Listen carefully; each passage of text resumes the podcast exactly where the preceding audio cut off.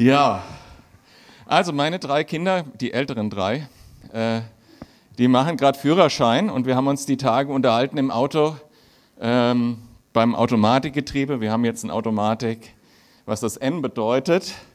Und dann habe ich eben erklärt, das N steht da äh, für das Wort neutral. Geht weder vorwärts noch rückwärts. Ähm, also neutral halt eben. Ne? Neutralität ist so ein Thema. In meiner Kindheit zum Beispiel habe ich Neutralseife kennengelernt. Die ist weder sauer noch alkalisch. Äh, oder äh, die Schweiz ist neutral, oder? Und äh, dann gibt es noch die Diskussion über Netzneutralität. Und dann gibt es ja auch noch genderneutrale Toiletten neuerdings mit einem extra Zeichen. Und es gibt genderneutrale Personalpronomen, damit man nicht mehr sie oder er sagen muss. Und es gibt genderneutralen Namen. Also wenn in Zukunft ihr Kinder bekommt, dann habt ihr es ein bisschen schwerer beim Namen aussuchen, weil ihr müsst euch dann noch überlegen, Mädchen, Junge und neutral. Und die Werbeindustrie macht jetzt genderneutrale Spots und demnächst gibt es bestimmt auch den genderneutralen Nikolaus. Kurz denken, das Bild vor Augen führen. In der politischen Diskussion, da will man Neutralität haben, Political Correctness. Und äh, ich habe mir ein Interview angeguckt von einer Journalistin, die Christiane Amnampur, die ist ganz bekannt, wer CNN guckt. Die war vor einigen Jahrzehnten in der Kriegsberichterstattung, da wurde von ihr verlangt, neutral, also nicht für eine Partei zu berichten, sondern neutral zu berichten. Und dann hat sie dort erlebt, wie eine Partei sozusagen Genozid verübt hat und ein ganzes anderes Volk ausgelöscht hat. Und da hat sie gesagt, meine Aufgabe ist nicht Neutralität, meine Aufgabe ist die Wahrheit zu berichten. Das hat mich äh, sehr begeistert. Und auch bei Jesus gibt es keine Neutralität. Entweder du gehörst zu Jesus mit einem vollen und ganzen Ja, mit deinem ganzen Leben oder nicht. Darüber spricht heute dieser Text, in dem wir sind, im Zusammenhang mit einer Dämonenaustreibung. Und ich möchte äh, kurz nochmal beten. Ja, wenn wir herausfordernde Worte hören, dann sind wir geneigt, ähm, das runterzuspielen. Äh, Herr, bewahre uns davor, dein Wort nicht ernst zu nehmen. Bitte dich, dass du unsere Herzen berührst und uns aufzeigst, wo wir uns ändern müssen, wo ich mich ändern muss. Herr, ich bitte dich, mach dein Wort zu dem, wofür du es gesandt hast. Amen. Wir sehen da in dem Text gleich, wie Jesus frei macht. Und Jesus kann jeden Menschen frei machen. Eins. Nummer zwei, wir sehen, dass die richtige Reaktion darauf totale Hingabe ist. Hingabe zu Gottes Geist und Hingabe zu Gottes Wort. Und Hingabe bedeutet, dass das ganze Leben Jesus gehört. Mein volles Jahr gehört Jesus. Diesbezüglich gibt es keine Neutralität. Und drittens, wenn ich dafür nicht bereit bin und ich frei bin von, von äh, den bösen Mächten, aber nicht Jesus einziehen lasse in mein Herz, dann wird es mit mir schlimmer sein als zuvor, sagt Jesus. Wir wollen, ähm, während wir diese Themen uns erarbeiten, ähm, am Anfang erstmal wieder zusammen Vers für Vers, endlich wieder in Lukas Vers für Vers, so lange habe ich warten müssen, ähm, Vers für Vers durchgehen. Ich werde ein bisschen kommentieren äh, über die Hintergründe und Zusammenhänge und dann werde ich diese Punkte nochmal aus dem Text zusammenfassen am Ende. Aber anfangen möchte ich gar nicht mit dem ersten Vers von dem Text, sondern von dem, mit dem letzten Vers von der letzten Predigt. Ist, glaube ich, auch schon lange her war vielleicht November oder so. Also ähm, beginne mit dem Vers Kapitel 11, Vers 13 im Lukasevangelium. Wenn nun ihr, die ihr böse seid, euren Kindern gute Gaben zu geben versteht, wie viel mehr wird der Vater im Himmel den Heiligen Geist denen geben, die ihn bitten? Also behaltet das Thema Heiliger Geist im Hintergrund, weil das ist eine Rede von Jesus, ein Zusammenhang, um den es hier geht. Wenn wir bitten, gibt er uns den Heiligen Geist. Also jetzt in unseren eigentlichen Text ab Vers 14.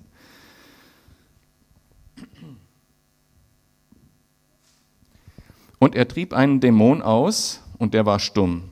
Es geschah aber, nachdem der Dämon ausgefahren war, redete der Stumme, und die Volksmenge verwunderte sich sehr. Geschichtsschreiber in der Antike berichten über äh, Dämonenaustreibungspraktiken, über Exorzismen und ähm, das gab es vor Jesus, während Jesu, nach Jesu Zeiten schon. Und ähm, einer der wesentlichen Elemente dieser Praktiken war in der Regel und oft, dass zuerst der Name dieses Dämonen herausgefunden werden musste, äh, um ihn dann exorzieren zu können. Und ähm, das ging dann meist mit viel Primborium und Geschrei und Gedöns hin und her, bis dann der Name endlich raus war und Kämpfe und so weiter. Und viele haben sich dabei zum Beispiel auf Salomo berufen und ähnliches. Und das war dann schon ein Tumult, der da entstand. Ähm, Jesus hilft hier einem Menschen, der stumm war und einem Dämon, der stumm war, was hier extra erwähnt wird. Das heißt, es war nicht möglich, den Namen dieses Dämons zu erfahren. Deshalb äh, sind die Menschen, die da zuschauen, erstaunt, weil Jesus vorbeigeht und den so frei macht. Ohne Gedöns, ohne Geschrei, ohne wildes Hin und Her. Das passt nicht in ihr Weltbild. Wie kann er das? Welche Kraft erlaubt ihm das? Wie kann das sein? Deshalb fragen sie in Vers 15, aber etliche von ihnen sprachen, durch Belzebul, den Obersten der Dämonen, treibt er die Dämonen aus. Also in ihr Weltbild passt nicht, dass Gott selber auf die Welt gekommen ist. Das kriegen sie nicht vereint mit ihrer Theologie und so weiter. Und dann fragen sie sich, wer, was könnte es denn sonst sein? Dann kann es ja eigentlich nur noch der Teufel sein, der ihm da hilft. Und Belzebul, das beschreibt den Teufel und heißt wörtlich der Herr der Fliegen. Und weiter, andere versuchten ihn zu, ein Zeichen von ihm zu verlangen, äh, sorry, und andere versuchten ihn und verlangten von ihm ein Zeichen aus dem Himmel. Ein Teil der Menschen, also andere, hatten eine andere Theorie, die haben gesagt, ja, es könnte schon sein, dass es von Gott ist, dass er die Menschen befreit, aber dann soll er uns das bitteschön noch mal durch ein weiteres Zeichen beweisen. Er aber, der ihre Gedanken kannte, sprach zu ihnen, jedes Reich, was mit sich selbst uneins ist, wird verwüstet, und ein Haus, das gegen sich selbst ist, fällt. Wenn aber auch der Satan mit sich selbst uneins ist, wie kann sein Reich bestehen? Ihr sagt ja, dass ich die Dämonen durch den Belzebul austreibe. Wenn ich aber die Dämonen durch Belzebul austreibe, durch wen treiben eure Söhne sie aus? Darum werden sie eure Richter sein. Jesus zeigt hier äh, den Fehler in den Gedanken der Menschen auf, die einfach nur versuchen, sich zu erklären, wie kann das sein, dass Jesus so eine Macht hat. Und sie kommen eigentlich nicht auf die klare Antwort, die sie haben könnten, wenn sie das Alte Testament gelesen hätten. Und er sagt, ihr, ihr denkt komplett falsch, wenn der Teufel gegen sich selber unterwegs wäre, dann würde sein Reich nicht bestehen. Wenn ich aber die Dämonen durch den Finger Gottes austreibe, so ist ja das Reich Gottes zu euch gekommen. Und spätestens diejenigen, die die äh, alten Schriften gelesen haben, hätten in dem Moment sagen müssen, ja stimmt, da ist was dran. Die Propheten haben das vorhergesagt. Und ich liebe auch diesen Satz, durch den Finger Gottes. Also es braucht noch nicht mal eine ganze Hand dafür. Finde ich einfach toll. Interessant ist auch, dass bei einer ähnlichen Geschichte, bei einer Predigt, äh, die auf eine ähnliche Geschichte folgt, Jesus äh, diesen Satz, in Matthäus wird uns das berichtet, leicht verändert benutzt. Dort sagt er, wenn ich aber die Dämonen durch den Geist Gottes austreibe, so ist ja das Reich Gottes zu euch gekommen.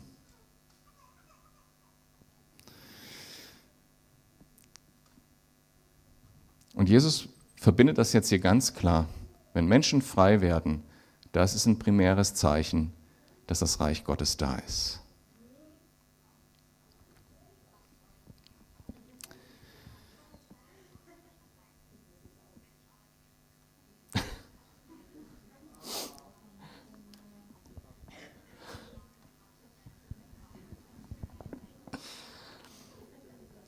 Jesus will diesen Punkt jetzt weiter erläutern und erzählt deshalb eine weitere Geschichte. Wenn der Starke bewaffnet seinen Hof bewacht, so bleibt sein Besitztum in Frieden. Der Starke ist jetzt Satan und der Hof ist der Mensch, der unfreie Mensch, den Satan beherrscht. Wenn aber der, welcher stärker ist als er, über ihn kommt und ihn überwindet, so nimmt er ihm seine Waffenrüstung, auf die er sich verließ, und verteilt seine Beute. Klare Aussage, der Stärkere ist Jesus. Und der Heilige Geist. Die beiden sind jeweils stärker als Dämonen und als Satan selbst. Und er überwindet das Böse und er macht diesen Mensch, diesen Hof im Bild komplett frei. Er räumt alles aus, er nimmt Beute und macht den Menschen komplett rein. Alles. Ohne Ausnahme. Alles Böse raus, alles Unreine raus. Und wenn du Ja zu Jesus sagst, dann wird er dich befreien und alles Böse und Unreine aus deinem Leben entfernen. Und dann sagt Jesus den Satz, der im Zentrum dieser Predigt von Jesus steht, wer nicht mit mir ist, der ist gegen mich. Und wer nicht mit mir sammelt, der zerstreut. Das ist die klare Absage von Jesus an die Neutralität. Nur ein klares, kompromissloses Ja zu Jesus ist ausreichend. Alles andere ist ein Nein. Man kann nicht passiv Christ sein. Entweder man sammelt oder nicht.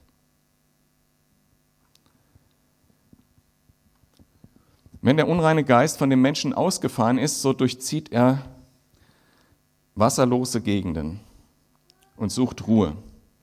Und da er sie nicht findet, spricht er, ich will zurückkehren in mein Haus, aus dem ich weggegangen bin. Und wenn er kommt, findet er, das, findet er, findet er es gesäubert und geschmückt. Dann geht er hin und nimmt sieben andere Geister mit sich, die bösartiger sind als er selbst. Und sie ziehen ein und wohnen dort. Und es wird der letzte Zustand dieses Menschen schlimmer sein als der erste. Wenn Jesus einen Menschen befreit, dann ist dieser Mensch wirklich frei. Insbesondere frei zu sagen, die richtige Reaktion auf diese Befreiung zu liefern, nämlich, Herr, wohne du in meinem Herzen, Jesus. Erfülle du mich mit deinem Geist. Und vorher gelesen, dann wird der Vater im Himmel das auch tun, wenn man das fragt. Ich will dir ganz gehören. Ich will das tun, was du sagst. Und nur wenn du dich Jesus ganz hingibst, dieses kompromisslose Ja zu Jesus sprichst, dann bist du sicher, weil dann wohnt tatsächlich der Heilige Geist in dir. Weil dann erlaubst du ihm auch, dass er was mit dir macht. Was macht es? Also wir reden oft davon, dass wir erfüllt sein wollen vom Heiligen Geist, dass wir den Heiligen Geist haben wollen. Aber hier geht es mehr darum, hat der Heilige Geist dich wenn ich den Heiligen Geist einlade und nicht bereit bin, das zu tun, was Jesus sagt, dann ist das so, als hätte ich gar nicht gefragt, weil ich habe das ja nicht wirklich gemeint. Und wenn Jesus nicht in deinem Herzen wohnt, wenn du dieses kompromisslose Ja nicht gesagt hast, dann kann das Böse zurückkommen und es wird schlimmer sein als zuvor.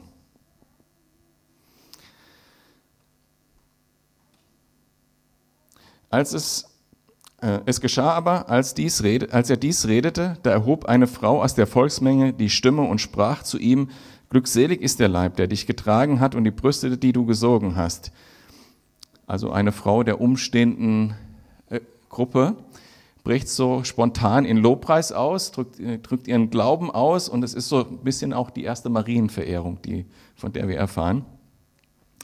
Und Jesus sagte auch nicht viel dazu, sondern er, er benutzt diese Aussage wiederum, um den Abschluss auf das zu machen, was er zuvor gesagt hat. Und dieser Abschluss lautet so bei ihm, ja, glückselig sind die, die Gottes Wort hören und es bewahren. Er sagt, glaubt Gottes Wort und bewahrt es. Und hier in dem gesamten Text kommen wieder zwei Dinge schön zusammen, die einfach so zusammengehören. Gottes Wort als Maßstab und Heiliger Geist als die, die Macht, die das Wort in unserem Herzen lebendig macht. Und wenn Jesus sagt, bewahrt das Wort Gottes, dann verstehe ich das auf zwei Arten und Weisen. Bewahrt diese Lehre und erinnert euch daran, wenn ich euch den Heiligen Geist gebe, weil das passierte ja dann äh, äh, einige Zeit später an Pfingsten, wenn ich euch den Heiligen Geist gebe, dann werdet ihr auch Menschen frei machen mit dem Finger Gottes. Dann werdet ihr auch in das Reich Gottes sammeln.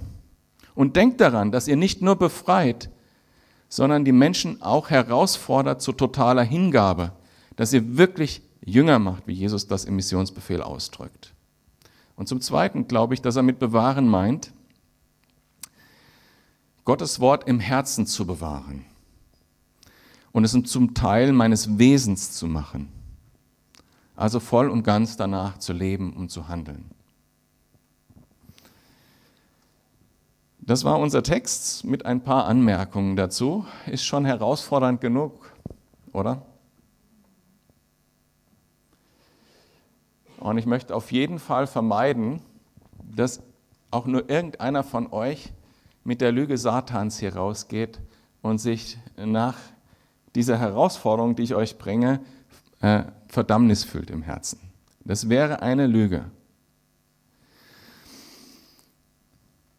Das wäre eine Lüge. Aber die Frage ist gestellt. Die Frage ist gestellt.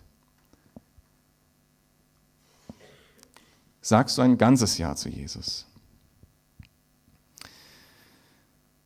Über Dämonen wollte ich jetzt diese Predigt nicht so viel sagen, weil da gab es eine Predigt am 15.07.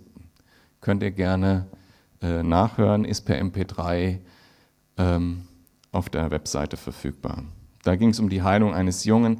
Da haben wir drüber, wenn ihr euch an das Bild erinnert, äh, das war zu Zeiten der Fußballweltmeisterschaft und ähm, und am Ende stand es 1000 zu irgendwas, 1000 zu 9 oder so für die Mannschaft Jesus. Ähm, da haben wir verschiedene Aspekte der, des Themas besessen zu sein, Befreiung und so weiter und Dämonen und das alles besprochen. Ich möchte hier nur noch mal kurz darauf hinweisen, wie groß Gottes Sieg über die Dämonen tatsächlich ist. Mit einem Finger noch nicht mal mit der rechten Hand, wahrscheinlich war es der kleine Finger der linken Hand, ähm, befreit Jesus von bösen Mächten. Das ist für ihn wirklich ein Klacks. Und wir sehen das in dem Text an mehreren Stellen in dem Bild. Derjenige, der stärker ist, dann mit dem Finger, der, der überwindet, der die Rüstung Satans. Was ist die Rüstung Satans eigentlich? Das ist so ein bisschen das Gegenteil äh, von dem, was wir an Waffenrüstung in Epheser äh, für die Christen, äh, für unseren geistlichen Kampf erfahren. Ne? Die, die Waffen des Satans sind Sünde, Schuld, Scham, Anklage, Lüge, Zwänge, Unfreiheit und so weiter. Die kann er alle überwinden mit einem Fingerschnipp.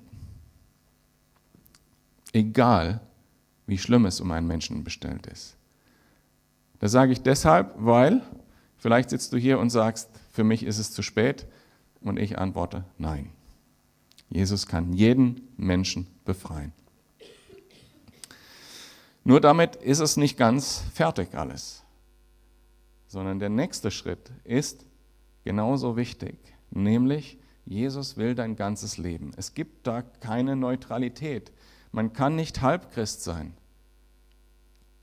Man kann nicht ein bisschen glauben. Man kann nicht tatenlos Christ sein. Und man kann nicht wortlos Christ sein. In, äh, in Lukas 11, Vers 23 haben wir das gelesen. Wer nicht mit mir ist, der ist gegen mich. Und wer nicht mit mir sammelt, der zerstreut.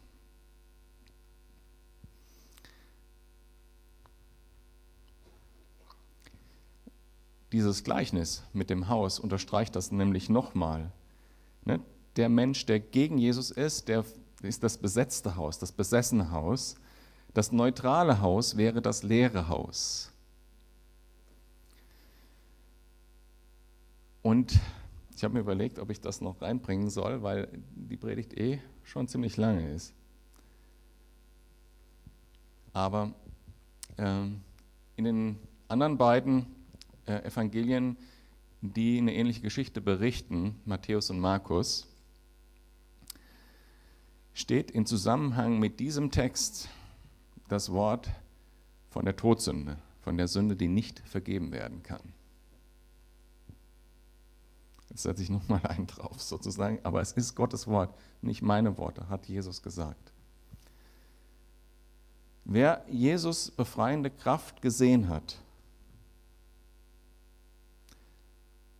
sie aber nicht vollständig annimmt, also Jesus auch im Herzen wohnen lässt und bestimmen lässt, und, da, und diese Kraft Gottes kontinuierlich leugnet in seinem Leben und als Konsequenz eben Jesus keinen entsprechenden Raum gibt. Dessen Haus bleibt nicht neutral oder leer. Es wird wieder gefüllt. Es wird wieder gefüllt mit Bösem und dann wird es schlimmer sein. Und wer das kontinuierlich durch sein ganzes Leben lang macht, der begeht die Todsünde. Wer das Wirken des Heiligen Geistes leugnet, begeht die Todsünde. Da gibt es kein Zurück mehr. Und ähnlich wird das an äh, anderen Stellen in Briefen, im Hebräerbrief auch gesagt, die, die Stellen, wo viele unserer geistlichen, geistlichen Vorfahren wie Luther und so gesagt haben, oh, das möchte ich am liebsten gar nicht in der Bibel haben. Aber es steht da und Jesus hat es gesagt. Das heißt, eigentlich haben wir nur die Wahl, radikal für Jesus unterwegs zu sein, ihm alles zu geben. Und ähm, in Matthäus Evangelium erzählt Jesus direkt danach, nachdem dieses Thema abgehandelt hat, die Geschichte, entweder pflanzt einer einen guten Baum, so wird die Frucht gut, also Matthäus 12, 33, oder er pflanzt einen schlechten Baum, so wird die Frucht schlecht. Denn an der Frucht erkennt man den Baum und Pflanzen ist ein bewusster Akt. Das tut man. Mit Jesus zu leben und ihm diesen Raum einzugeben, ist eine bewusste Entscheidung. Eine bewusste Entscheidung zur Hingabe, zum Loslassen meiner, meiner eigenen Dinge. Und wir haben gehört, wenn ich dazu bereit bin und dann frage, erfülle mich mit dem Heiligen Geist, dann, Vers 13, äh, Lukas 11, Vers 13, dann wird uns der Vater den Heiligen Geist geben und uns erfüllen. Letzte Woche habe ich das Buch von äh, David Platt gelesen. Das heißt auf Deutsch, keine Kompromisse, Jesus nachfolgen um jeden Preis. Das ist ein Buch, äh, was wir ziemlich promoten in unseren Kleingruppen. Einige unserer Kleingruppen und Hauskreise lesen dieses Buch und gehen auch das Arbeitsbuch dazu durch. Ich habe es auf Englisch gelesen, da heißt es Radical. Und darin wird die Geschichte von Jim Elliot erzählt. Jim Elliot war ein amerikanischer Christ, der ging in eine Gemeinde und Gott hat ihm eines Tages eine bestimmte Indianergruppe aufs Herz gelegt. Die hießen, wie hießen die denn? Keshwa. Und Gott hat ihm das immer wieder bestätigt, aber das war ein sehr gefährlicher Indianerstamm. Jeder Fremde, der sich diesem Stamm genähert hat, wurde sofort umgebracht. Er war ein begabter Prediger, die Gemeinde hatte keine Lust, ihn zu verlieren. Viele Brüder und Schwestern haben auf ihn eingeredet, haben gesagt, das ist doch total unvernünftig. Mach das nicht, geh nicht dahin. Und er schreibt in sein Tagebuch, ich lese jetzt nicht alles vor, was da zitiert ist, aber er schreibt zum Beispiel, denkt an den Ruf vom himmlischen Thron, geht hin. Von überall her kommt der Ruf, komm herüber und hilf uns. Und sogar der Ruf der verdammten Seelen dort unten, sende Lazarus zu meinen Brüdern, damit sie nicht an diesen Ort kommen. Angetrieben von diesen Stimmen wage ich es nicht, zu Hause zu bleiben, während die Keshuas verloren gehen. Was ist denn, wenn die wohlgenährte Gemeinde in unserer Heimat aufgerüttelt werden muss? Sie haben Mose und die Propheten und vieles mehr. Ihr Urteil steht auf ihren Sparbüchern und im Staub auf ihren Bibeln geschrieben. Amerikanische Gläubige an den Götzendienst des Mammons verkauft und Gott hat seine gerechte Art, mit denen umzugehen, die dem Geist von Laodicea erliegen. Der Geist von Laodicea, wenn ihr euch erinnert, ist aus Offenbarung, wo Jesus sagt, ihr seid lauwarm, ihr seid neutral. Am 8. Januar 1956 trafen Elliot und vier seiner Gefährten auf Land auf das Indianerland von Seeseite aus und wurden sofort mit Speeren begrüßt und alle fünf starben während der Landung. Hätte Elliot jetzt auf ähm, das hören sollen, was die Geschwister ihnen gesagt haben? Das musst du für dich selbst entscheiden. Aber in der Zeit danach war Elisabeth, Elliots Frau, daran beteiligt, genau diesen Indianerstamm, die, die Männer dieses Indianerstamms zuerst zu Christus zu führen. Die Männer, die ihren Mann mit den Speeren ermordet haben. Und seit dem Tag hat der Friede Christi in diesem Stamm an, ange, angefangen zu re, regieren. Radikal, kompromisslos. Jesus bestimmen lassen.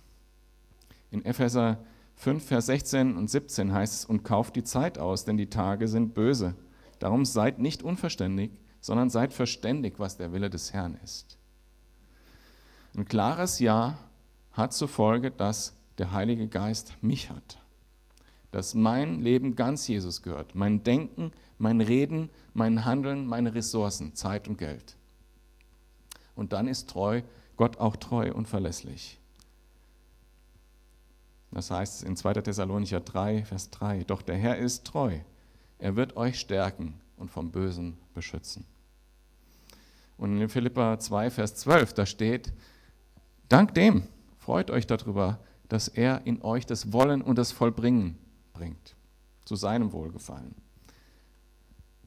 Also ist meine Frage jetzt, oder ich will noch mal kurz, damit es nicht zu verdammt ist. Dieses Jahr ist ein Prozess. Und damit will ich es wirklich nicht kleiner machen, als es tatsächlich ist. Dieses Jahr muss erstmal total da sein. Aber es wirkt sich natürlich nicht aus, sonst ging es nicht um Glaubenswachstum. Sonst ging es nicht, werdet mehr und mehr mit dem Heiligen Geist erfüllt, wie es in der Schrift auch heißt. Das ist ein Wachstumsprozess. Nur die Bereitschaft muss dazu da sein. Also der echte Wille, dass Jesus Raum gewinnen darf, dass Jesus einziehen darf, dass der Heilige Geist mehr und mehr dich haben darf. Darum geht's. Dennoch jetzt die Frage an dich. Wo stehst du?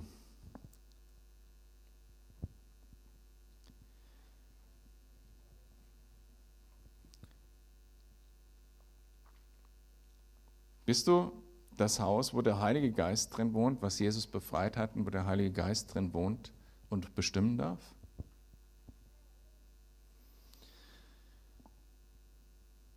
Oder bist du ein leeres Haus, das Jesus befreit hat vom Bösen, aber der Heilige Geist darf nicht tun, wie er will. Er darf nicht über dein Leben bestimmen. Und du bist dieser Lüge aufgesessen, dass es so etwas wie Neutralität gäbe. Oder bist du noch komplett unfrei? Wenn es um die Errettung und ein Leben mit Jesus gibt, gibt es, geht, gibt es keine Neutralität. Da gibt es nur ein klares Ja. Und alles, was kein klares Ja ist, ist ein Nein.